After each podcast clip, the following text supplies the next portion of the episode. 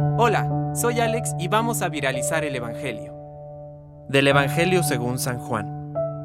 Al día siguiente, Juan vio acercarse a Jesús y dijo, Este es el Cordero de Dios, que quita el pecado del mundo. A él me refería cuando dije, Después de mí viene un hombre que me precede, porque existía antes que yo. Yo no lo conocía, pero he venido a bautizar con agua para que él fuera manifestado a Israel. Y Juan dio este testimonio. He visto al Espíritu descender del cielo en forma de paloma y permanecer sobre él.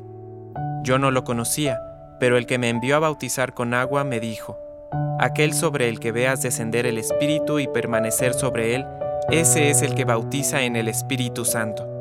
Yo lo he visto y doy testimonio de que Él es el Hijo de Dios. Palabra de Dios. Compártelo, viralicemos juntos el Evangelio.